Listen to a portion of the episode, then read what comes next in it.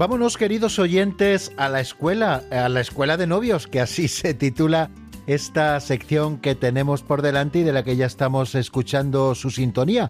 Una sección que conduce Tomás Zapata, al que ya conocen porque lleva con nosotros toda esta temporada. Bueno, en el programa anterior estuvimos viendo con Tomás aquellos magníficos consejos sobre cómo llevar a cabo la educación de los hijos para que se desarrollen plenamente.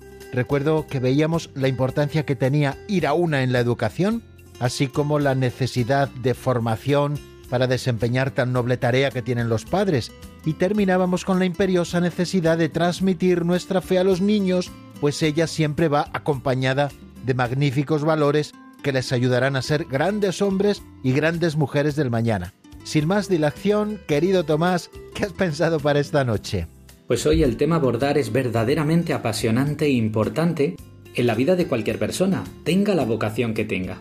Hoy quiero hablar de santidad. Mi deseo es ver algunos detalles que los novios y esposos deben cuidar para que su vida se encamine hacia la meta verdadera de esta preciosa vocación, el matrimonio. Bueno, pues una vez más me parece magnífica la elección para esta noche. Como bien dices, la santidad es para todos, pero es muy cierto que en cada estado, religioso, matrimonial, etc., se pueden dar matices que ayuden a no perder el rumbo hacia ese premio maravilloso que Dios nos quiere conceder. Pues si te parece bien, te cedo la palabra. Muchísimas gracias, Raúl. Si algo debe verdaderamente ansiar un católico, es la santidad. Santidad es vivir en unión plena con Cristo. Es poder decir con San Pablo, no soy yo, es Cristo quien vive en mí. Actuar como Cristo, sentir como Él, amar como Él, es algo que vuelca el corazón de cualquiera y que le hace desear que llegue ese momento lo antes posible. Eso es la santidad, participar de la misma vida de Dios aquí en la tierra. Y qué bonito encaminarse hacia ella de la mano de otro. Me refiero del esposo, de la esposa. Mirad, como ya hemos dicho en numerosas ocasiones, amar es buscar el bien del amado, buscar lo mejor para él. Pues debemos ser conscientes que no hay mayor regalo que se pueda conseguir que la santidad. ¿Quieres que tu marido, que tu mujer, tu novia, tu novio sea plenamente feliz? Pues ayúdale a alcanzar la santidad. Esa es la felicidad sin límites. Y me diréis, ¿y eso cómo se hace? Buena pregunta. Está claro que el camino lo conocemos. El mismo Cristo se lo anunció a Tomás cuando le preguntó sobre dónde se encontraba el camino para seguirle. Él le dijo unas palabras que sabemos de memoria, pero que quizá no acabamos de entender. Le dijo, Yo soy el camino y la verdad y la vida. El camino para alcanzar la santidad no es otro que Cristo. Si conseguimos acercar a nuestro cónyuge a Cristo, inevitablemente lo acercamos a la santidad. Una forma preciosa de concebir el matrimonio es imaginarnos un tren cuyo destino es Cristo. Ambos esposos deben afanarse cada día en que la persona que Dios les ha concedido a su lado esté más cerca de Cristo. ¿Y cómo realizamos esto? Pues tampoco hay que darle muchas vueltas. El recorrido más corto viene dado a través de los sacramentos y la oración. Y si te parece, Raúl, lo concretamos esto un poquito más. Por supuesto, adelante, todo tuyo. Una de las cosas que los esposos deben tener más clara es que la Eucaristía es fuente de santidad asegurada. Si hablo desde mi experiencia personal, puedo decir que comenzar cada día con la misa, antes de sumergirnos en las miles de tareas que luego debemos desempeñar, es un verdadero regalo y estímulo espiritual para todo lo demás. Cuando uno comienza a vivir la Eucaristía en unión a su esposo o esposa cada día con entusiasmo, considerando el alimento espiritual tan necesario como el terrenal. Experimenta cambios maravillosos y milagrosos en su vida. Y no quiero que penséis en cosas fantásticas o fantasiosas. Me refiero a dones concretos como la paciencia, la perseverancia o la alegría. Cristo está verdaderamente presente en la Eucaristía. Y poder comulgar cada día, no de forma rutinaria, sino valorando cada día más el magnífico milagro de ese hacerse pan por ti y por mí, eso te cambia, te transforma.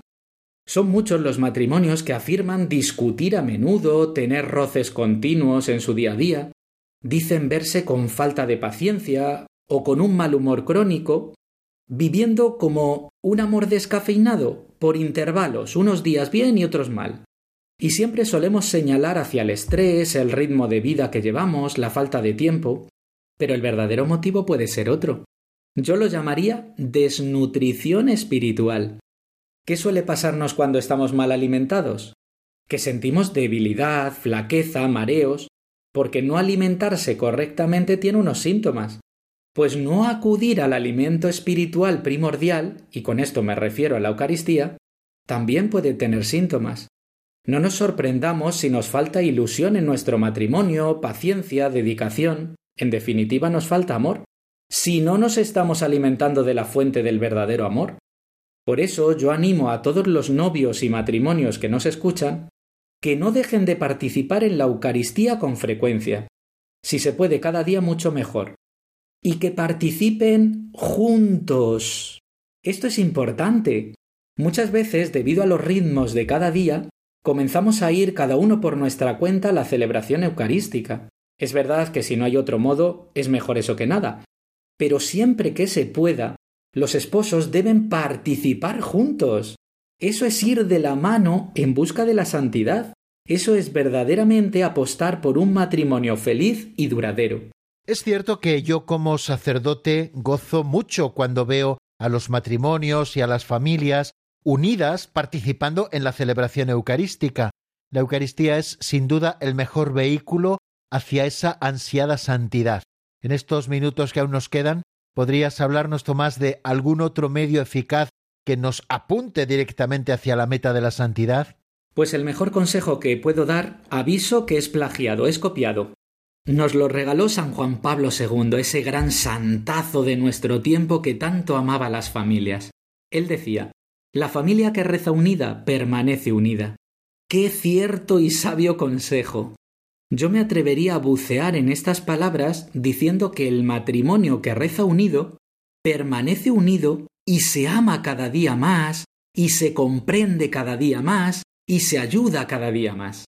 La oración es, sin duda, el otro vehículo hacia la santidad.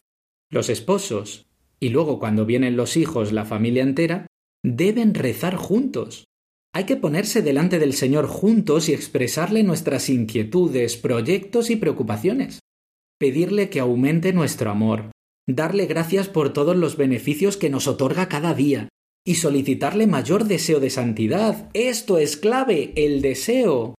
¿Acaso no sabemos por experiencia que el deseo es uno de los motores más potentes en nuestra vida? Cuando deseamos algo, somos capaces de cualquier cosa por conseguirlo. Pongamos un ejemplo. Un artículo material, un móvil, un teléfono. Eres capaz de ahorrar y pasar horas buscando a ver dónde es más barato, lo que haga falta por conseguirlo, y al final, tras esfuerzo y dedicación, sueles conseguir saciar tu deseo. ¿Imagináis que el verdadero deseo de nuestro corazón fuese la santidad? Si en nuestro corazón residiera esa fuerza imperiosa hacia la santidad, Dios nos la concedería con inmensa alegría. Lo que los esposos deben hacer en todo momento es intentar aumentar el deseo de santidad en el otro. De esta forma le ayudan a ser santo y se santifican ellos mismos. Pero qué mejor regalo le vamos a hacer a nuestro cónyuge que un empujoncito en su deseo de ser santo.